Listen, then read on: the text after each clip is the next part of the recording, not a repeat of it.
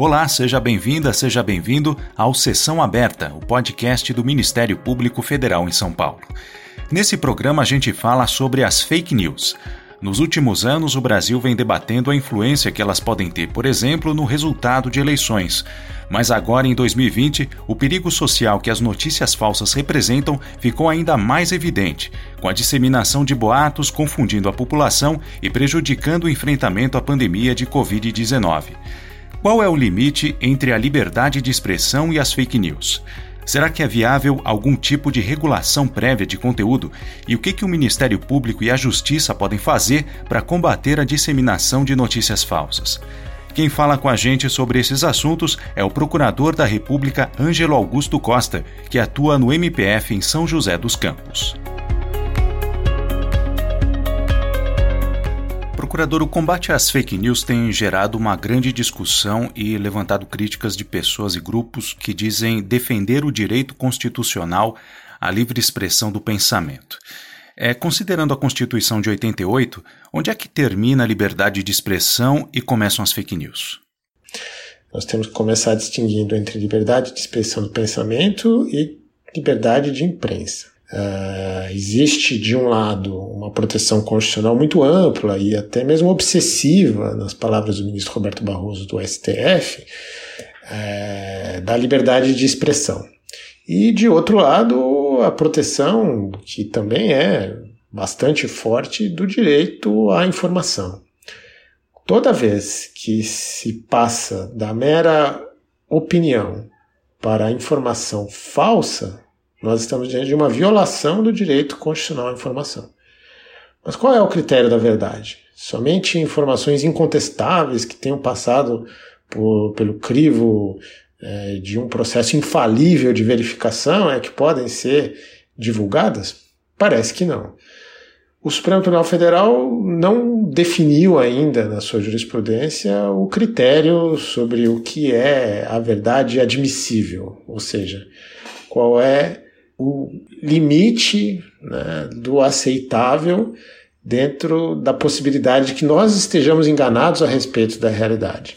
Né? Também não se manifestou o Supremo sobre a distinção entre liberdade de opinião e liberdade de informação, que tem como corolário, como correspondente, o direito a ser informado, direito individual e coletivo. Os critérios são bastante fluidos e hoje nós não temos um, uma segurança jurídica a respeito desses limites. Essa falta de, de, de definição acaba por estimular a produção de conteúdos falsos, né, que se acobertam da liberdade de expressão para defender a sua existência. Né? Toda vez que alguém diz isso não é fake news, não, não é fake news, é liberdade de expressão. Eu digo, eu estou aqui dizendo qual é a minha opinião. O critério fundamental é o da verdade, né? voltando. Só que verdade hoje é um termo desgastado. Né? Parece que nós não conseguimos mais uh, aceitar que existe uma realidade objetiva a qual podemos nos reportar para definir o que, que é verdadeiro ou o que não é verdadeiro. Esse é o mundo da pós-verdade. E a maior dificuldade que se tem hoje é justamente essa. Como nós podemos fazer para decidir coletivamente por um critério de veracidade da informação?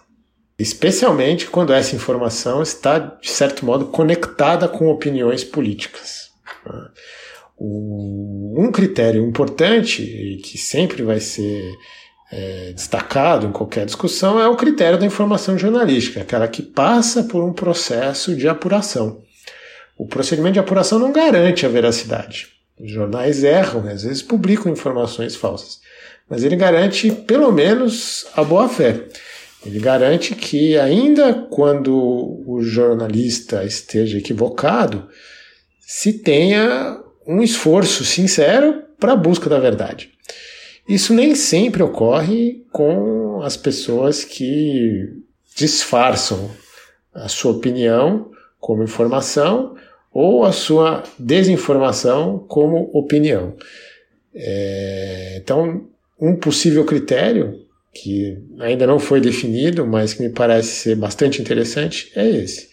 O da veracidade, não como verdade irrefutável ou absoluta, porque nós não vamos encontrar isso em parte alguma, mas como o resultado de um processo de apuração em que se tenha efetivamente uma intenção sincera de buscar a verdade, ainda que o resultado final fique um pouco distante disso. É, a proliferação de notícias falsas tem uma relação direta com os ataques é, cada vez mais frequentes que o jornalismo profissional vem sofrendo no Brasil e a consequente consolidação de sites e blogs que se tornaram notáveis né, pela produção de fake news com uma roupagem, digamos, jornalística. Do ponto de vista jurídico, é viável algum tipo de regulação dessa produção é, de conteúdo pretensamente jornalístico? Ou o senhor acha que isso deveria caber exclusivamente à própria dinâmica social, né, ao, ao discernimento que o público deve ter sobre o que é ou não confiável?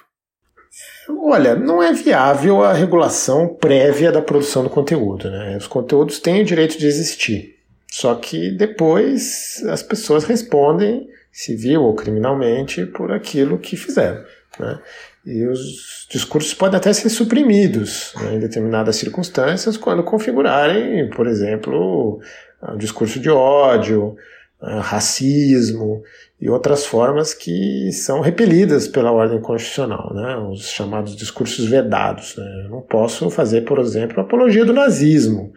É, mas ninguém pode me impedir de fazer apologia do nazismo. Eu faço, depois respondo, e aquilo que eu tiver feito vai é, gerar uma consequência né, jurídica.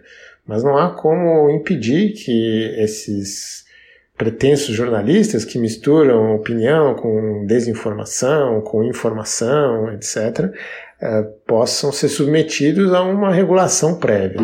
Né? a Constituição, na sua obsessão pela liberdade de imprensa, ela proíbe qualquer tipo de regulação prévia da produção do conteúdo. Também não permite é, que o Estado impeça as pessoas de se apresentarem como jornalistas profissionais. Né? O Supremo Tribunal Federal derrubou a exigência do diploma é, em comunicação social para o exercício da profissão de jornalismo e foi além. Ele disse que não é possível que o Estado determine as qualificações profissionais necessárias para o exercício do jornalismo, porque a liberdade de informação jornalística está diretamente relacionada à liberdade de expressão. Né? É, então não há como impedir que essas pessoas continuem a difundir opinião vestida de informação e desinformação vestida de opinião. É, o que se tem que fazer é encontrar mecanismos é, não só jurídicos, mas também tecnológicos para que esse discurso seja marginalizado e não tenha o potencial destrutivo que às vezes os seus produtores gostariam que ele tivesse. Cabe um papel fundamental às agências de checagem de fatos e à imprensa tradicional. Mas é preciso lembrar também que o Brasil é um país profundamente desigual. 50% da população brasileira não teve acesso ao ensino médio, mal concluiu o ensino fundamental.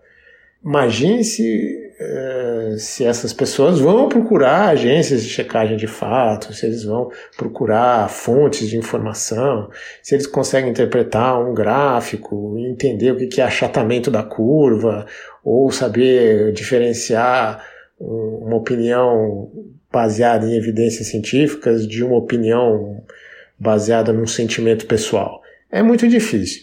Então, tudo contribui, mas nós não temos uma solução mágica para resolver esses problemas. E do ponto de vista jurídico, o que cabe é a responsabilização posterior, não a regulação da produção do conteúdo. Bom, e já que não caberia uma regulação prévia, qual que é o alcance que o sistema judiciário tem para coibir a disseminação de notícias falsas, considerando é, a legislação em vigor? A gente sabe que até existem dispositivos legais que permitem considerar as fake news uma prática criminosa, né, como no caso de crimes contra a honra ou de crimes eleitorais, por exemplo. Mas e quando a informação falsa não atinge uma pessoa ou um grupo específico e tem um efeito social, digamos, mais difuso? É, um exemplo claro é o transtorno né, que elas vêm causando nesse período de combate à pandemia de Covid-19. Nesses casos, qual que é a margem que o Ministério Público e a Justiça têm para atuar no intuito de evitar ou pelo menos diminuir esse tipo de estrago? O Ministério Público e o Judiciário tem uma dificuldade de atuar nesses casos por conta da proibição da censura prévia, de qualquer tipo de regulação prévia do conteúdo. Além disso, a divulgação de informações falsas sobre a epidemia, por exemplo, não tem uma previsão legal específica né, que proíba, vamos dizer assim, a difusão de informações falsas. Nós temos em outros contextos, proibições, como você bem lembrou na sua pergunta, mas a ausência de uma norma proibitiva não significa que haja uma liberdade irrestrita. Né? Essas pessoas também podem ser responsabilizadas no âmbito civil. Elas podem ser obrigadas a pagar indenizações, inclusive por danos morais coletivos. Porque quando se é, divulga uma informação falsa que pode causar danos à saúde das pessoas, isso, evidentemente, é objeto de uma preocupação no direito. Né? Então, há normas jurídicas específicas que repudiam essa violação de valores fundamentais, de princípios fundamentais da nossa organização social, valores caros à sociedade brasileira. Então, existe a possibilidade de, uma vez identificadas as pessoas que intencionalmente difundiram esses boatos, essas notícias falsas, expondo a risco a vida e a saúde de outras pessoas, e, ou mesmo o, o bom funcionamento do SUS, é, Sistema Único de Saúde, nós podemos, nós, o Ministério Público e o Poder Judiciário, né, provocado, é, podemos sim promover a responsabilização dessas pessoas, mas não há hoje um mecanismo é, capaz de digamos assim, impedir a propagação do vírus das fake news. Né? Esse mecanismo teria que ser buscado em conjunto com as plataformas é, das redes sociais. Né? Então, é, por meio de algoritmos e de outros, outras técnicas, né? outras tecnologias que permitam identificar é, conteúdos suspeitos né, e atuar para é, reduzir de algum modo a sua propagação, né, sem incorrer, como nós dissemos, em censura, né, é, porque isso não é possível. Embora os discursos falsos não tenham a proteção constitucional, sobretudo no âmbito do direito à informação, é, não existe a possibilidade de censura no Brasil e de regulação prévia do conteúdo. Mas é possível sim imaginar uh, alguns, algumas ferramentas ou algumas técnicas que desacelerem, vamos dizer assim, a propagação das fake news. Né? Isso não está fora do alcance de uma discussão entre Ministério Público, Judiciário e as empresas que mantêm as redes sociais. Uhum. Tramita no Senado Federal o projeto de lei 2630 de, desse ano de 2020, que pretende instituir a Lei Brasileira de Liberdade, Responsabilidade e Transparência na Internet. A discussão ainda está longe do consenso, principalmente no que se refere à moderação de conteúdo em redes sociais e os serviços de mensagem. Qual é a visão do senhor sobre os pontos que estão em debate nesse PL? Eu diria que o projeto tem uma boa intenção, né? o projeto de lei uh, brasileiro de liberdade, responsabilidade e transparência na internet. Nós precisamos sim discutir essa questão das fake news no Congresso Nacional, é o caminho correto, mas nós temos problemas. Né? Qual é o grande problema? O grande problema é achar o equilíbrio entre os direitos fundamentais e o combate às fake news. Como eu disse anteriormente, a Constituição brasileira tem uma obsessão pela liberdade de expressão. E ela também protege direitos da personalidade em sentido mais amplo, como ah, o direito à intimidade, à vida privada. E as redes sociais hoje se tornaram indispensáveis né, a, a, dinâmica social. Então não há como a gente é, interferir no funcionamento das redes sociais sem colocar em risco outros valores, ainda que seja para uh, é, conter ou limitar os danos da divulgação de notícias falsas. É, nesse sentido, eu acredito que nós precisamos discutir com profundidade e em diálogo com todos, com jornalistas, com veículos de imprensa, com as é, plataformas, né, os, as empresas que mantêm as plataformas das redes sociais, entidades da sociedade civil é, ligadas à, à defesa de direitos humanos. Não há como fazer essa discussão de uma forma apressada, de uma forma rápida e num contexto em que, como várias entidades lembraram, né, em nota conjunta apresentada ao Senado Federal no, no começo do mês de junho, não há como fazer essa discussão de modo apressado. Né? Nós temos que aprofundar com muita reflexão para que a lei seja eficaz no combate às notícias falsas, mas não chegue a ponto de inviabilizar o debate público por meio das redes sociais. Né? Hoje, o Estado tem que garantir que as redes sociais reflitam a ordem constitucional, portanto, que elas funcionem de uma maneira compatível com o exercício da liberdade de expressão, de informação, com o exercício do direito de ser informado, de ter informações corretas, eh, ou pelo menos informações que tenham sido submetidas a um procedimento de apuração capaz de aumentar a probabilidade de o resultado ser uma informação correta, e os direitos da personalidade né, que estão diretamente implicados também no mundo virtual. Então é importante que essa discussão seja realizada de uma forma mais ampla. Por exemplo, moderação de conteúdo é algo que pode ser extremamente perigoso se deixado exclusivamente nas mãos das plataformas, né? Para elas decidirem o que, que é conteúdo falso, o que não é, o que, que é opinião, o que, que é humor, o que, que é sátira, o que, que é crítica a autoridades públicas.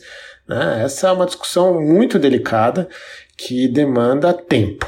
Né? Nós precisamos dar tempo ao tempo.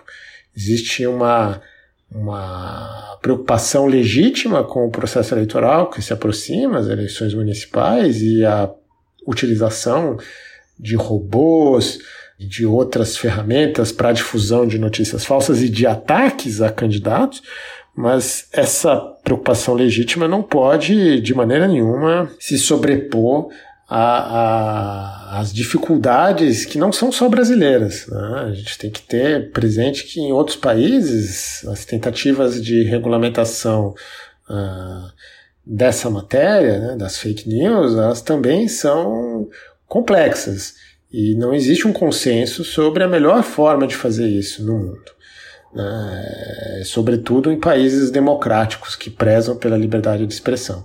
Países autoritários é mais fácil, né, é mais tranquilo. O governo diz o que, que é e as empresas vão lá e, e, e bloqueiam e proíbem determinados conteúdos ou é, extinguem determinadas contas e ponto final. Mas em países democráticos a discussão é bastante complexa. É, são muitos os valores que têm que ser ponderados e muitas das questões, até mesmo tecnológicas, que têm que ser consideradas no processo de decisão.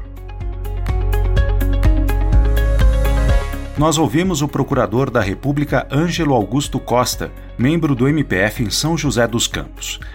E nós estamos chegando ao final dessa edição do Sessão Aberta, um podcast produzido pela Assessoria de Comunicação da Procuradoria da República em São Paulo. Muito obrigado pela sua companhia e até a próxima edição.